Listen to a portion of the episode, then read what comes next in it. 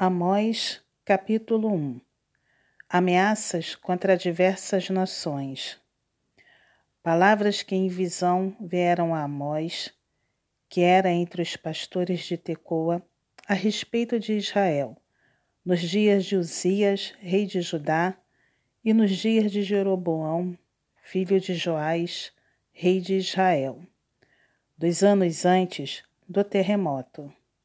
Ele disse: o Senhor rugirá de Sião e de Jerusalém para ouvir a sua voz. Os prados dos pastores estarão de luto, e secar-se-á o cimo do Carmelo. Assim diz o Senhor: por três transgressões de Damasco e por quatro não sustarei o castigo, porque trilharam a Gileade com trilhos de ferro por isso, meterei fogo à casa de Azael, fogo que consumirá os castelos de Ben-Hadad.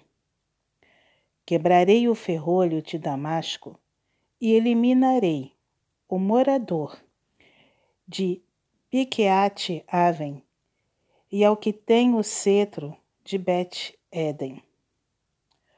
E o povo da Síria será levado em cativeiro a Quia, diz o Senhor.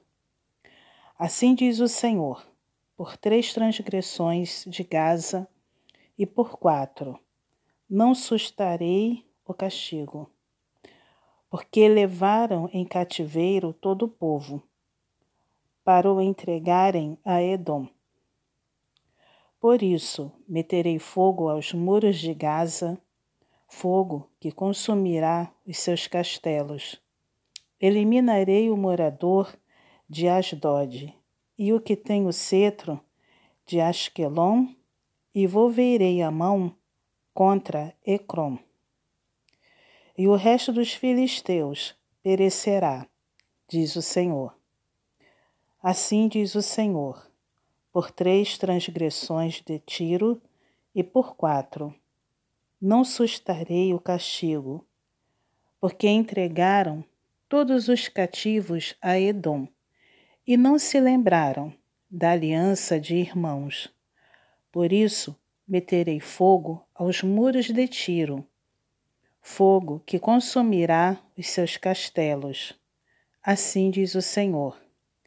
Por três transgressões de Edom e por quatro, não sustarei o castigo porque perseguiu o seu irmão à espada e baniu toda a misericórdia. E a sua ira não cessou de despedaçar, e reteve a sua indignação para sempre. Por isso meterei fogo a Temã, fogo que consumirá os castelos de Bosra.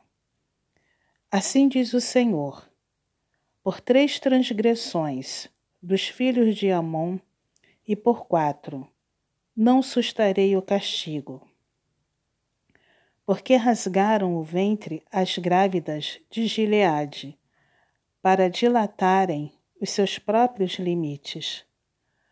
Por isso meterei fogo aos muros de Rabá, fogo que consumirá os seus castelos, com alarido no dia da batalha, com turbilhão no dia da tempestade. O seu rei irá para o cativeiro, ele e os seus príncipes juntamente, diz o Senhor.